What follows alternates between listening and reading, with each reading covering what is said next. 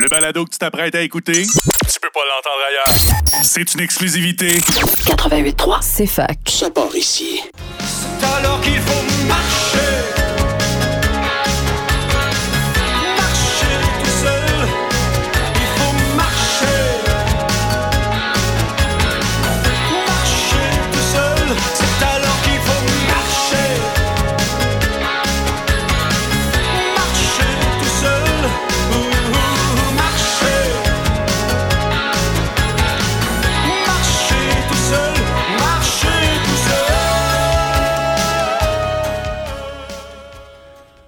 Bonjour tout le monde, ici Claude Saint-Georges, en compagnie de Alexandre qui m'aide à la console. Je remercie beaucoup.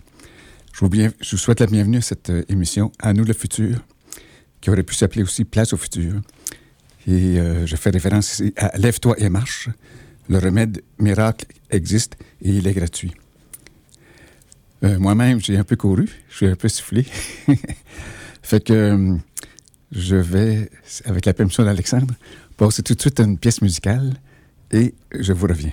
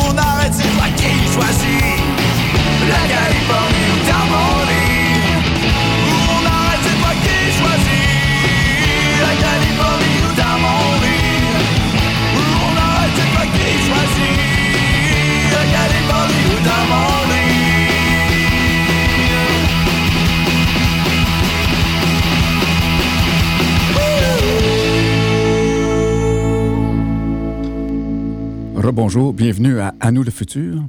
La Californie dans mon lit, c'est le titre de, cette chanson. Ça rappelle un peu Robert Charlebois, California. Et puis, euh, notre rêve d'aller en Californie, hein, on a tous rêvé à ça. Et maintenant, j'y rêve un peu moins parce qu'il y a de la sécheresse et tout ça. Je pense que les Californiens rêvent de venir au Québec. Et euh, bon, je vous parle de Lève-toi et marche, le livre de Denis Fortier, le physiothérapeute. C'est très intéressant, euh, qui fait suite à l'introduction de Pierre Flynn, euh, Il faut marcher. Euh, il, y a, une préface de Alain Vadeboncoeur, un médecin que vous connaissez, que, nous aimons, et qui a écrit quelques livres aussi. Euh, donc, nous sommes dans la section des bonnes nouvelles. Je dirais avec Antonio Guterres des Nations Unies, hein, le secrétaire général des Nations Unies, qui publie une lettre de nouvelles qui s'appelle ONU Info, moi que je reçois à chaque jour, je suis abonné à ça. Je vous suggère de le faire. Euh, il dit que sans liberté de la presse, la démocratie ne peut survivre. Alors, euh, je dis ça et en même temps, je remercie CFAC de nous permettre de nous exprimer ici. Et le même Guterres dit qu'en ces temps turbulents, le travail des Nations Unies est plus nécessaire que jamais. Bien sûr, on peut le critiquer parfois, mais euh, les Nations Unies ont des moyens. Ils ont des ancrages un peu partout, même au Québec, à Montréal. Et maintenant, euh, deux nouvelles locales, vraiment locales. C'est pour vous dire que vendredi prochain, au Café Baobab, euh, il y a un monsieur qui s'appelle David Lig- Ligouy, G-O-U-Y, qui est un activiste français pour l'environnement, euh, qui se promène en vélo électrique, membre du Mouvement de la paix et du, Mouvement international de l'abolition des armes nucléaires, dont j'ai déjà parlé ici. Euh, il viendra nous parler de l'inaction climatique, mais aussi, surtout, de la COP 15 qui se fera à Montréal du 7 au 19 décembre. La COP 15, quand j'ai vu ça, je me dis, voyons, il se trompe, c'est la COP 27. Mais non, la COP 15, c'est sur la biodiversité. Alors, il, euh, viendra vendredi prochain à 13h30 au Café Baobab. Moi, j'y serai.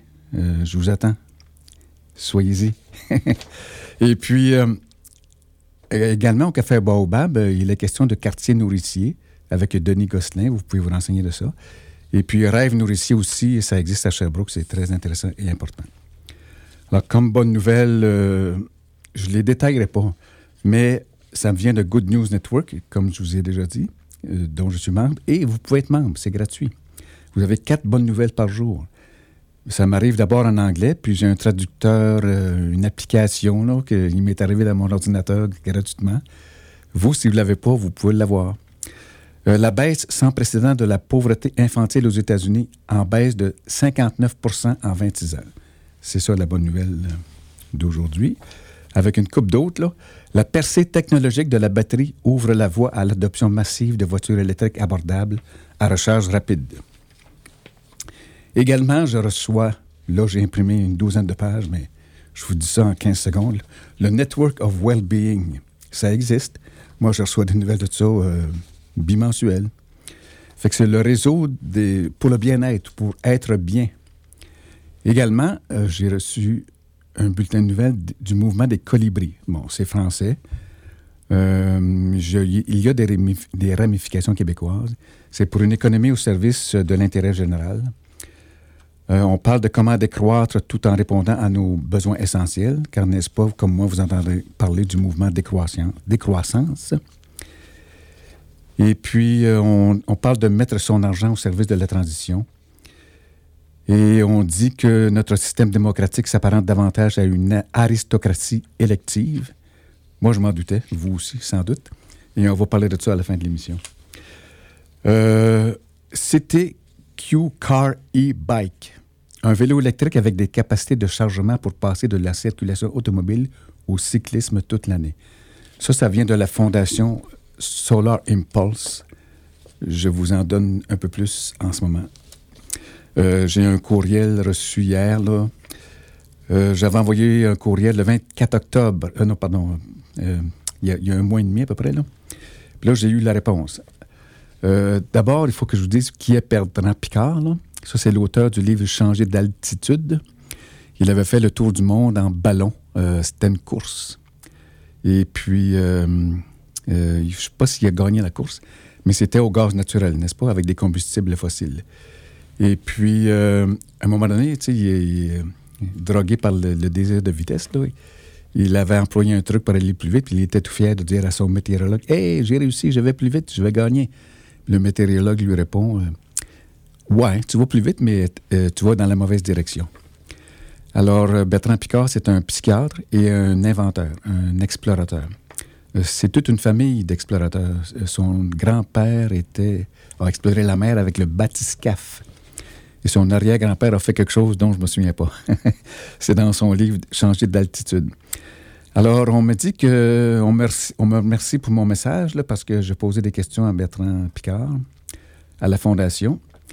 Euh, L'emploi du temps de M. Picard est totalement investi dans son activité de conférencier ainsi que dans le développement de la Fondation Solar Impulse, dont l'objectif est de promouvoir et implémenter les 1400 solutions technologiques propres et rentables labellisées. Alors, c'est ça la bonne nouvelle. Il y a 1400 solutions technologiques pour diminuer immédiatement de 50 la combustion, euh, l'utilisation des combustibles fossiles et créer immédiatement 25% d'énergie renouvelable, dit-il en conclusion de son livre Changer d'altitude. Malgré le caractère intéressant et spontané de votre demande, M. Picard m'a chargé de vous dire qu'il ne lui est malheureusement pas possible de répondre à votre question par manque de temps. Alors, ma question, euh, c'était finalement, sais, j'essaie de nous motiver à s'engager dans le futur. Puis pour nous motiver, il faut croire que c'est possible. Alors moi, je, lui- demandais, supposons que toutes les technologies seraient euh, connues, puis on aurait effectivement 50% de moins de pétrole, puis 25% d'énergie renou- renouvelable. Comment on vivrait? Ce serait quoi la, la vie à ce moment-là? Puis j'ai demandé entre une et dix pages, parce que ça, c'est un sujet dont j'aimerais parler à l'émission. Euh, il y a comme 10, 15, 20 personnes à qui je vais demander ça. Là. Puis, euh, c'est ça. Peut-être qu'ils vont tous me répondre, je suis trop occupé, j'ai pas le temps de te répondre. On verra. Alors, euh, deuxième réponse ce matin. Ça, c'était hier soir. Ce matin, parce que j'ai posé trois autres questions. Là. Euh, je suis au Québec. Pourrais-je avoir le document prêt à voter? J'en parlerai à mon émission de Radio CFAC Université de Sherbrooke. Alors là, elle me donne un lien et je vais vous en parler la semaine prochaine. Prêt à voter, c'est euh, parmi les 1400 solutions, il y en a 50 qui pourraient s'appliquer aux villes. Alors, M. Picard euh, a écrit un livre, un petit livre, un petit livre, pas en papier, seulement dans Internet. Euh, 50 propositions pour que les villes pourraient adopter. Et voilà. Et puis, on m'a dit que les 1400 technologies ne sont pas gratuites. L'information est gratuite, là, mais euh, elle paie par elle-même sur les emplois. Bon, alors, je pense que je ne vais pas vous saturer de bonnes nouvelles. On va passer à une pause musicale et on est très près de la pause commerciale également.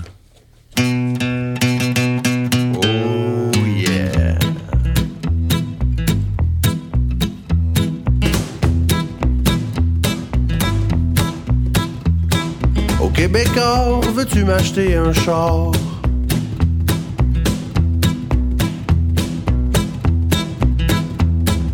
Tous mes amis sont loin, puis moi je toujours dans l'autobus. En échange, si tu veux, je deviendrai camelot. Je livrerai ta camelote aux quatre coins de la ville. Je regarderai pas l'heure, je ferai semblant d'y croire. Au Québécois, veux-tu m'acheter un char? Tu le fais pour d'autres, des pas beaux, des pas fins qui parlent et dans ton dos qui te lancent des couteaux. Ah ouais donc, Québécois, tu sais que je t'aime bien, tu peux l'écrire dans ton journal. Québécois, veux-tu m'acheter un char?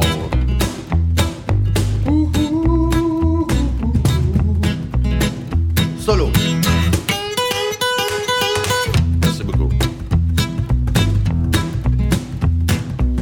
Québécois, veux-tu m'acheter une TV en couleur?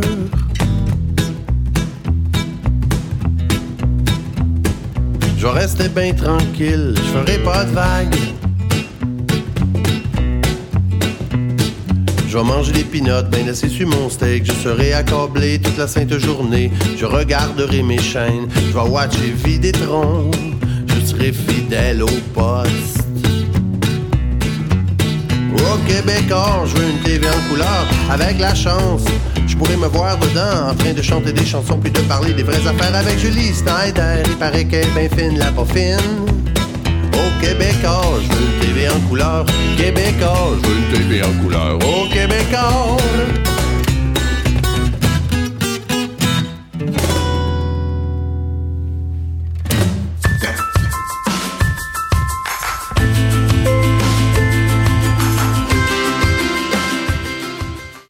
Bonjour. Alors, à nous le futur vous revient. Et puis la section bonnes nouvelles, c'est terminé. Mais quand même, je vous donne euh, un aperçu des bonnes nouvelles de la semaine prochaine parce qu'elles me sortent par les oreilles, franchement. Euh, il va y avoir une déclaration et plan d'action de Vienne, un aperçu. Il va y avoir un texte sur l'autosuffisance énergétique au Québec. Un texte du Rocky Mountain Institute qui publie une cartographie, une feuille de route viable de 100 GW d'hydrogène renouvelable pour 2030 en Chine. Et la chaire a lu pour vous l'événement anthropocène, l'histoire, la Terre et Jean... Bon, en tout cas, l'anthropocène, c'est un négatif, mais ça finit par du positif. Et finalement, il y aura un article de Jacques Benoît de la Déclaration d'urgence climatique. Très important. Donc, nous sommes euh, dans la deuxième partie de l'émission, c'est-à-dire parler de la mission. Euh, bon, la mission, je vous l'ai déjà dit. Euh, c'est installer, contribuer à installer une nouvelle ère qui, suivra l'Anthropocène ou euh, la sixième extinction dont on parle. Et puis, euh, je vous lis tout simplement une coupe de lignes du livre Les émotions de la Terre, duquel je m'inspire pour l'ère symbiocène à mettre sur pied.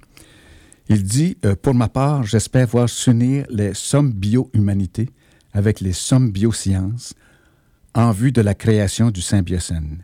Quel beau programme fondateur pour une université.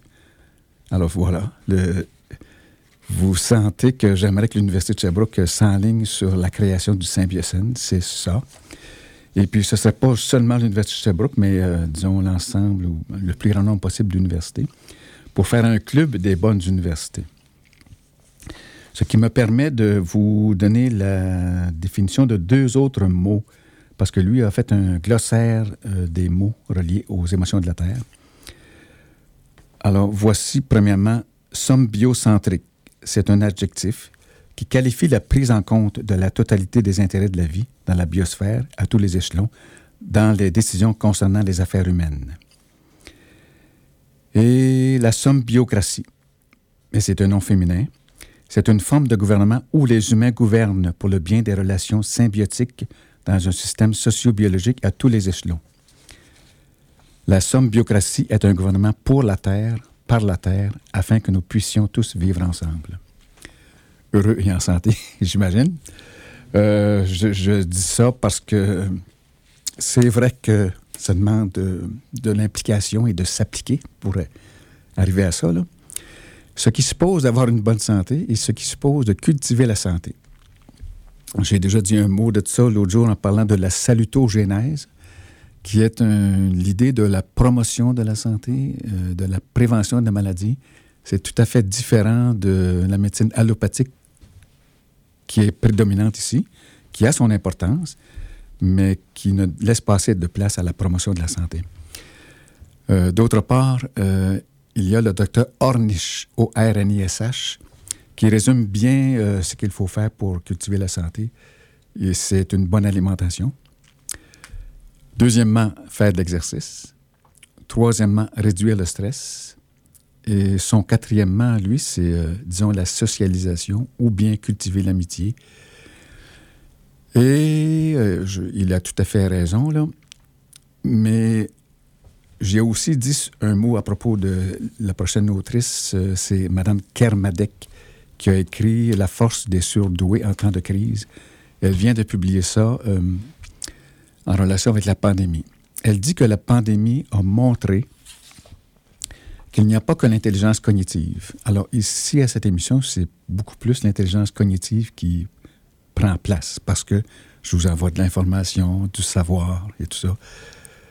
Mais euh, la à cause de, du confinement relié à à la pandémie, il y a eu une distanciation sociale qui a entraîné une absence de toucher, lequel a entraîné des carences affectives, lesquelles ont conduit à une augmentation des maladies mentales, si bien qu'elle dit qu'une personne sur sept a une maladie mentale. Et euh, il y a une, médecin de santé publique euh, cherbourgoise qui m'a dit que c'est plutôt une personne sur cinq. Alors, les interactions sociales, c'est quelque chose euh, qu'il faut soigner, cultiver. Et ça montre que, selon cette autrice-là, il n'y a pas que l'énergie cognitive, il y a aussi l'énergie, euh, l'intelligence émotionnelle et l'intelligence relationnelle qu'il faut mettre de l'avant. Alors, ceci étant dit, on passe à une nouvelle musique et j'ai oublié de vous dire tout à l'heure que le titre c'était Au Québécois de Urbain des Bois. CFAC 88.3.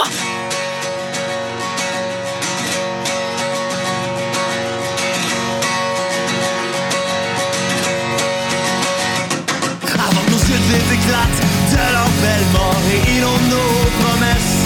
Avant que quelqu'un d'autre blanchisse nos journées, qu'on lui raconte le pire sur notre ex.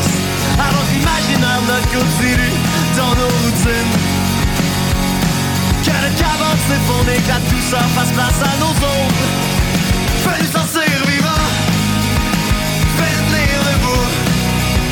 Avant j'oublie plus beau. Fais-nous devenir nous. La marée calme devant C'est plat que tu le vois pas Je sais même plus ce qui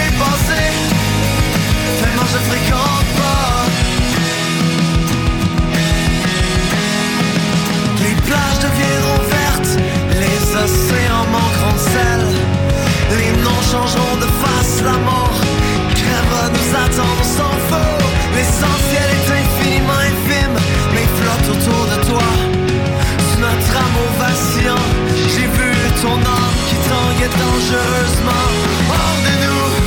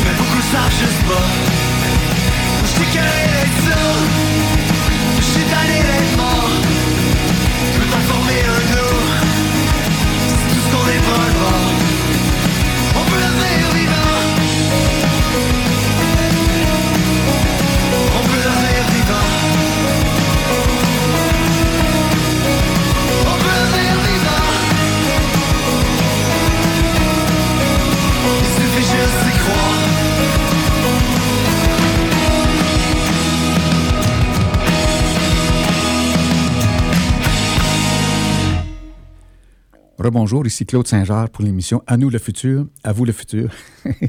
On futurise. Euh, bon, tout à- euh, je vous ai parlé d'un article de Jacques Benoît la semaine prochaine dont je vais vous parler, mais je ne peux pas attendre euh, pour vous dire quelque chose. Lui, il travaille avec Marc Brulleman, c'est un biophysicien.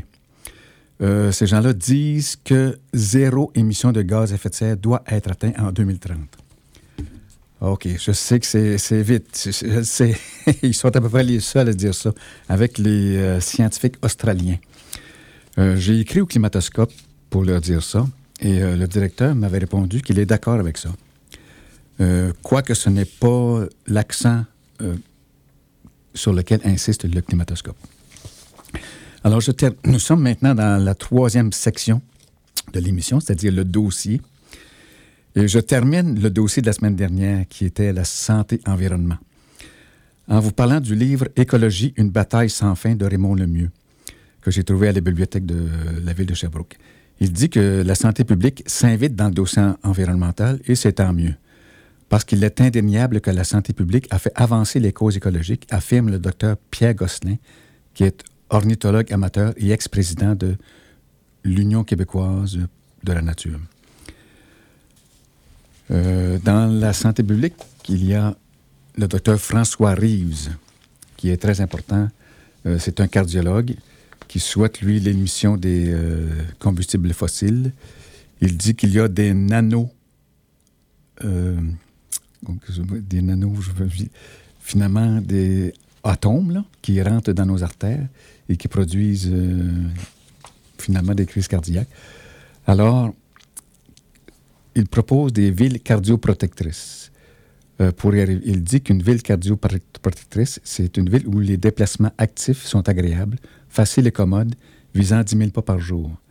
Il y a une proximité et efficacité du transport en commun. J'imagine que les gens près du tunnel, oui, Hippolyte Lafontaine souhaitent ça aujourd'hui.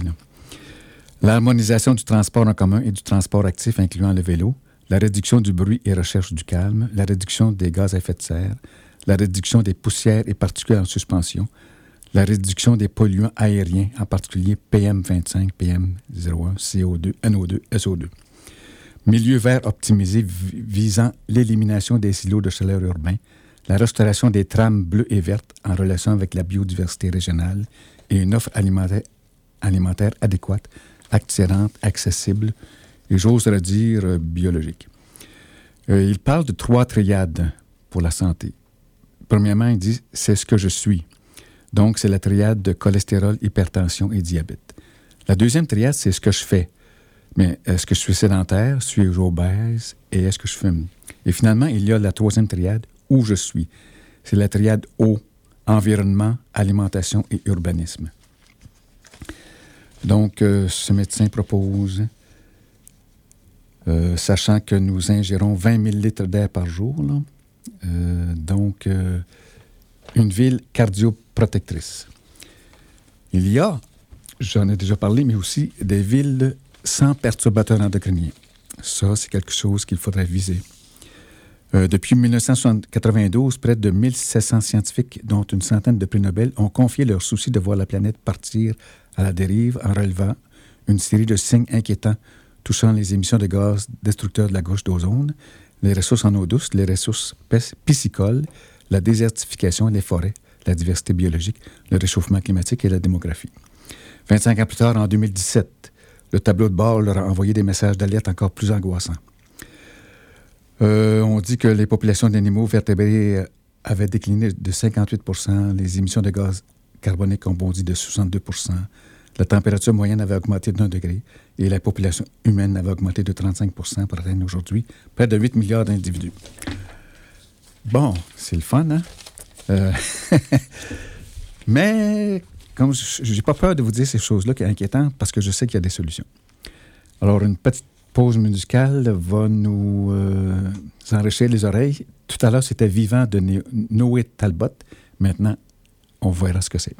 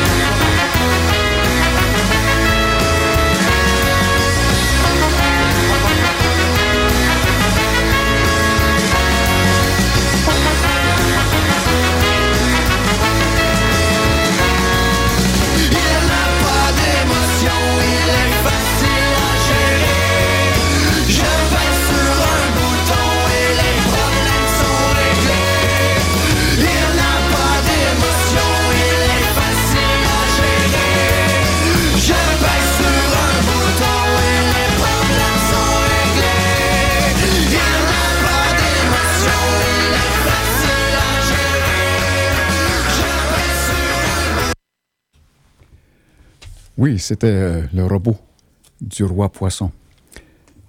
Euh, nous avons terminé la, section santé environnement et je commence maintenant euh, la section, le dossier. Quel est l'avenir de l'humanité, de l'humain? Y a-t-il un avenir?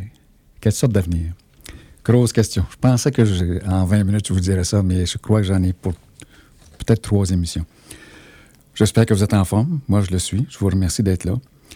Et puis, je vous souhaite de continuer à être en forme. Il y a Jane Goodall, euh, vous la connaissez certain- certainement, c'est une scientiste qui a travaillé avec les singes.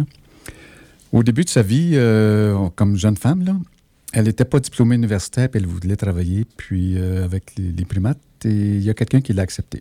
Elle a pris de l'expérience et finalement, c'est université-isée. Et elle dit que dans son livre, là, son livre de l'espoir pour un nouveau contrat social, que les zoonoses, c'est ça qui a fait qu'on a eu une pandémie, probablement, là, à moins qu'un un virus soit sorti d'un laboratoire secret, mais pour l'instant, c'est ça. Environ 75% des nouvelles maladies qui touchent les humains viennent de nos interactions avec les animaux, dit-elle.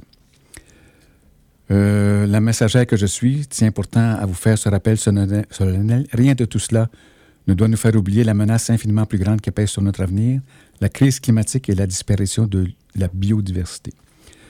Alors, elle dit euh, que nous sommes capables de passer à travers ça, en nous, y mettant, en nous y mettant tous ensemble, chacun avec son intellect et sa détermination à agir, nous parviendrons à ralentir le changement climatique et l'extinction des espèces. Je me permets de vous dire que j'ai pas le temps de vous lire un article de ce matin dans le Devoir euh, à propos de l'activisme qui va dans le même sens, mais j'en parlerai la semaine prochaine.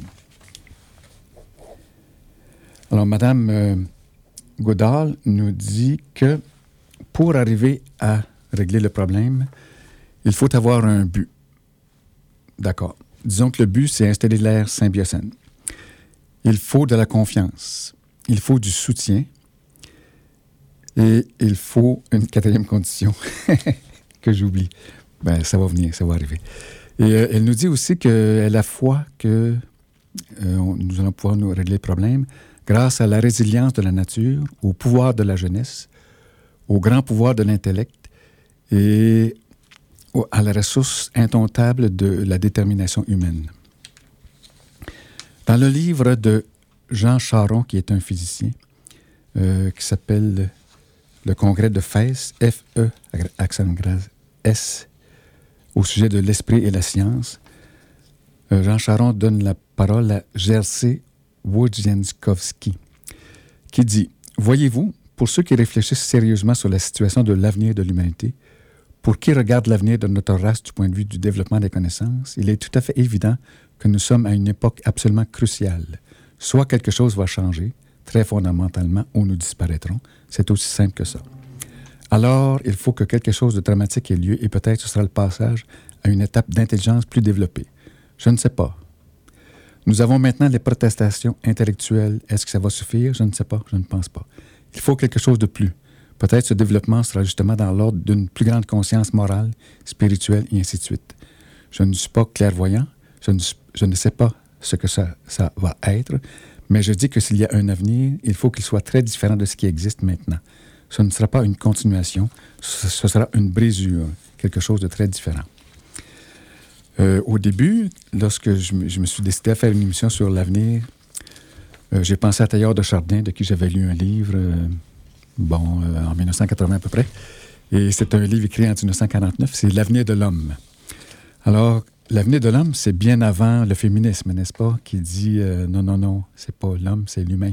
Je suis d'accord avec ça. Fait que ce serait l'avenir de l'humain. Mais il y a plus que ça. C'est pas l'humain en tant qu'individu.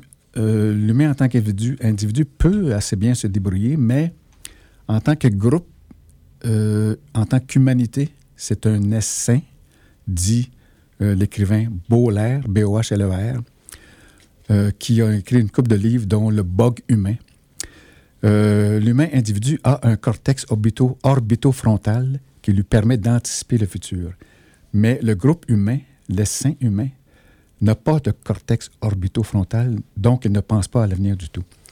Alors, il est en faveur d'une chambre du futur, n'est-ce pas, dans tous les pays, moi je dirais aussi dans chaque ville. Euh, il considère que l'humanité se comporte comme un psychopathe. Lui, c'est un neuroscientiste euh, qui est insensible à la nature qu'il considère comme une proie. Alors, c'est un petit peu décourageant, mais euh, ça aussi, je passe par-dessus. Euh, avec euh, espoir et énergie. Euh, je reviens au livre L'écologie, une bataille sans fin. Le monsieur se demande, qui est Raymond Lemieux, là, je vous disais tout à l'heure, alors quel futur pour l'humanité? Bien, lui, il pense que la génération montante détient la clé. La génération des milléniaux a traversé les écoles Brundtland au Québec. La nouvelle génération a choisi de réitérer une promesse essentielle, celle d'un meilleur avenir pour leurs enfants, qui eux aussi auront à faire la même promesse. Ce sera une bataille sans fin. Mais l'effondrement ne- n'a pas à être envisagé, puisque, comme l'avait encore dit le ministre, la radicalité d'une conviction peut seule changer l'histoire. Cela veut aussi pour le bien de notre monde et de notre, planète. Il me vient à, à la pensée maintenant euh, la citation de René Dubos qui disait Tendance n'est pas destinée. Donc, euh, on peut bifurquer vers un monde intéressant. À la condition toutefois que nous imaginions l'avenir, ce dont nous n'avons pas beaucoup de- d'entraînement à faire. Euh, il y a la, re- la revue Futurible qui peut nous y aider, euh, la question de la prospective. Il y a à Washington la World Future Society, qui n'a pas son pendant québécois en ce moment. Et moi-même, j'ai traduit le document À la croisée des chemins qui dit que nous quittons l'ère industrielle et nous entrons dans l'ère des communications. Euh, et contrairement aux autres transitions qui ont pris soit des millénaires, soit quelques siècles, celle-ci, c'est quelques dé- décennies. Et nous sommes à peu près dans les deux dernières décennies. La communication s'est pas mal installée euh, avec les euh, 5G et tout ça, là, entre parenthèses polluants. Mais euh, l'ère de la conscience n'est- est encore loin. Mais par contre, il faut y aller vite. Euh, moi, je l'appelle l'ère symbiocène. Alors, Les Futuribles, c'est une revue euh, de prospective en langue française à caractère réellement interdisciplinaire.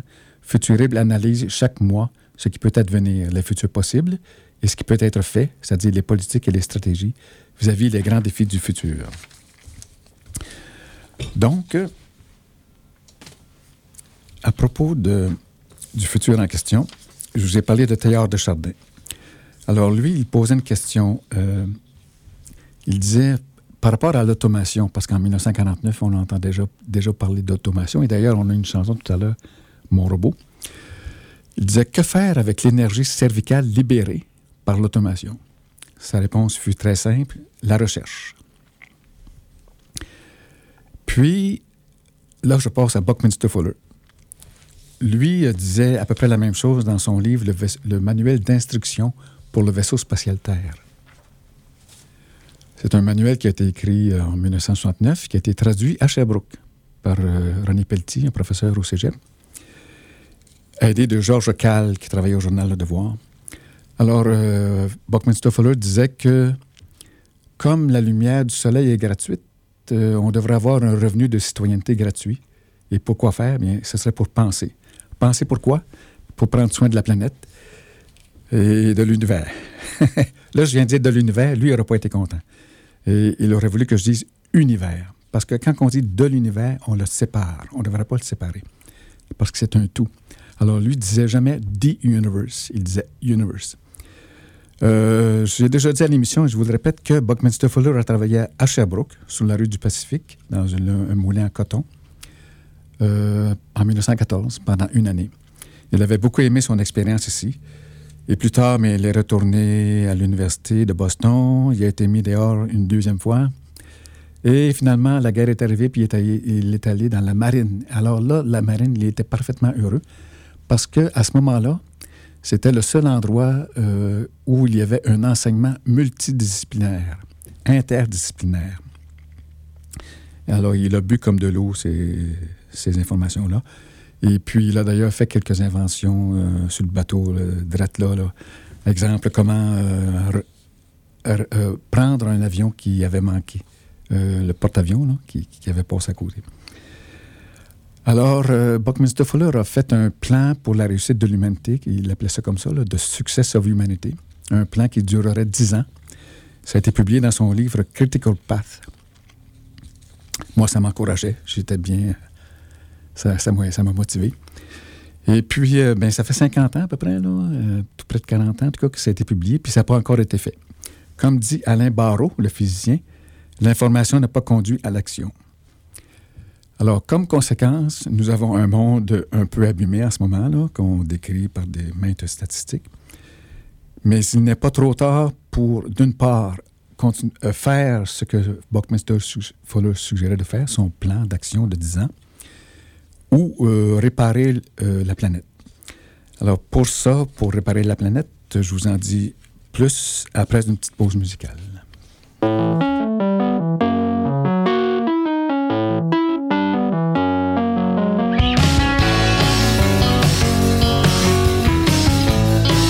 88.3, c'est fac. Peut-être que je devrais sortir dehors,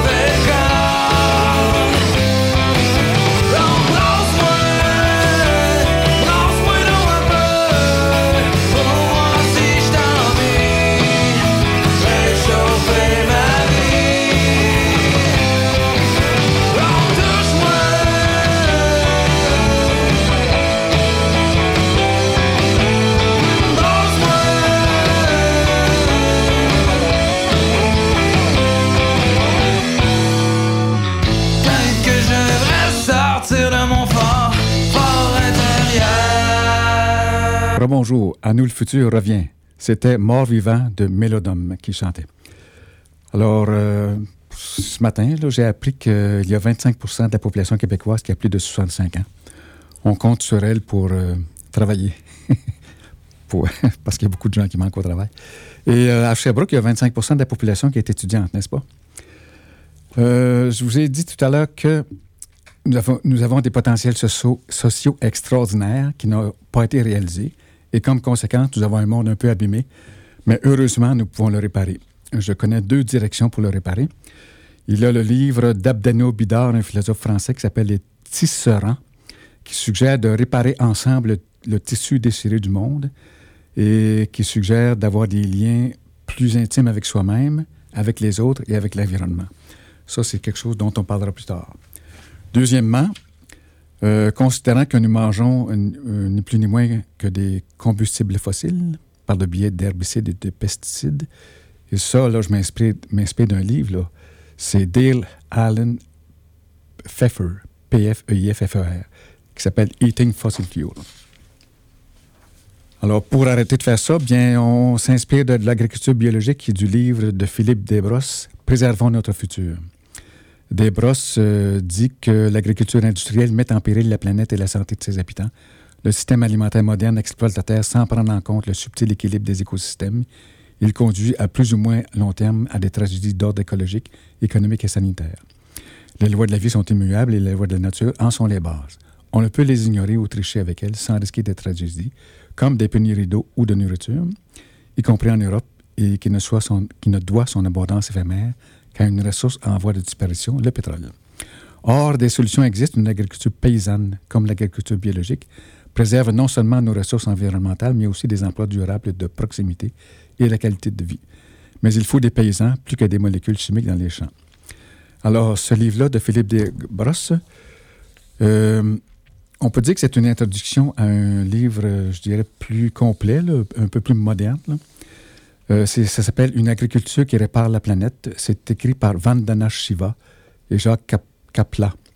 Euh, c'est les promesses de l'agriculture biologique régénérative qui a un autre nom, c'est l'agroécologie.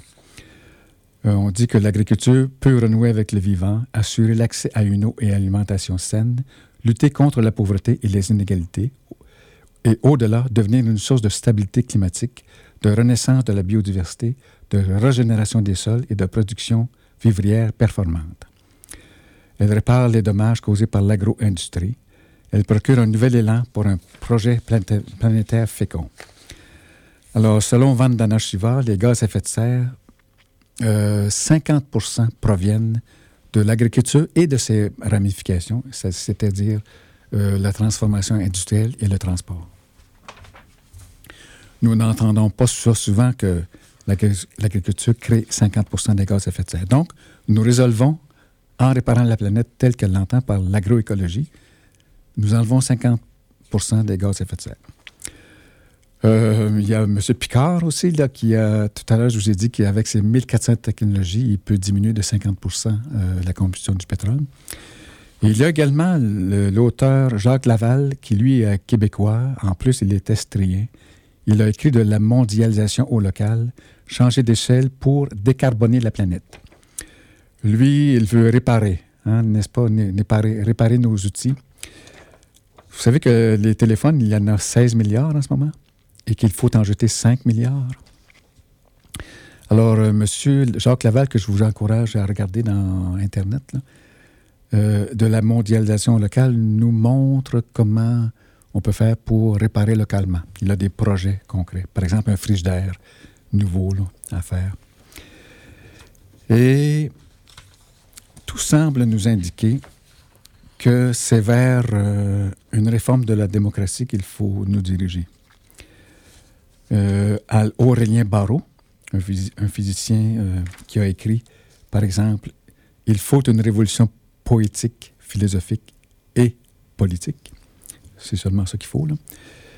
Il dit que les poètes sont bien plus essentiels et efficaces que les économistes pour euh, changer le monde. Il dit que les assemblées citoyennes euh, sont un outil important si elles sont dotées d'un pouvoir législatif et dans ce sens-là, il indique la voie justement à la réforme de la démocratie, dont nous allons parler la semaine prochaine. Et le livre de Stéphane, euh, Sébastien Boller, Human Psycho, Comment l'humanité est devenue l'espèce la plus dangereuse de la planète qui se comporte comme un psychopathe. Il dit lui aussi que euh, c'est par le biais de la voie juridique, finalement, qu'on pourrait peut-être s'en sortir, entre autres, en plus de la Chambre du futur. Euh, il, parle de la reconnaissance des droits de la nature en tant qu'un nouveau paradigme.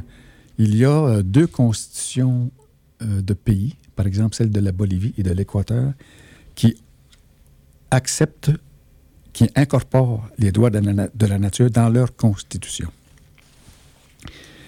il y a au Canada les droits de la nature, il y a, une initiative canadienne intéressante, en février 2021, la Megani, une municipalité au Québec, et le Conseil des Inuits Equanichit ont adopté une résolution visant à accorder une personnalité juridique à la rivière Mutesheka Ou, bien, euh, elle a un autre nom, la, Magpi.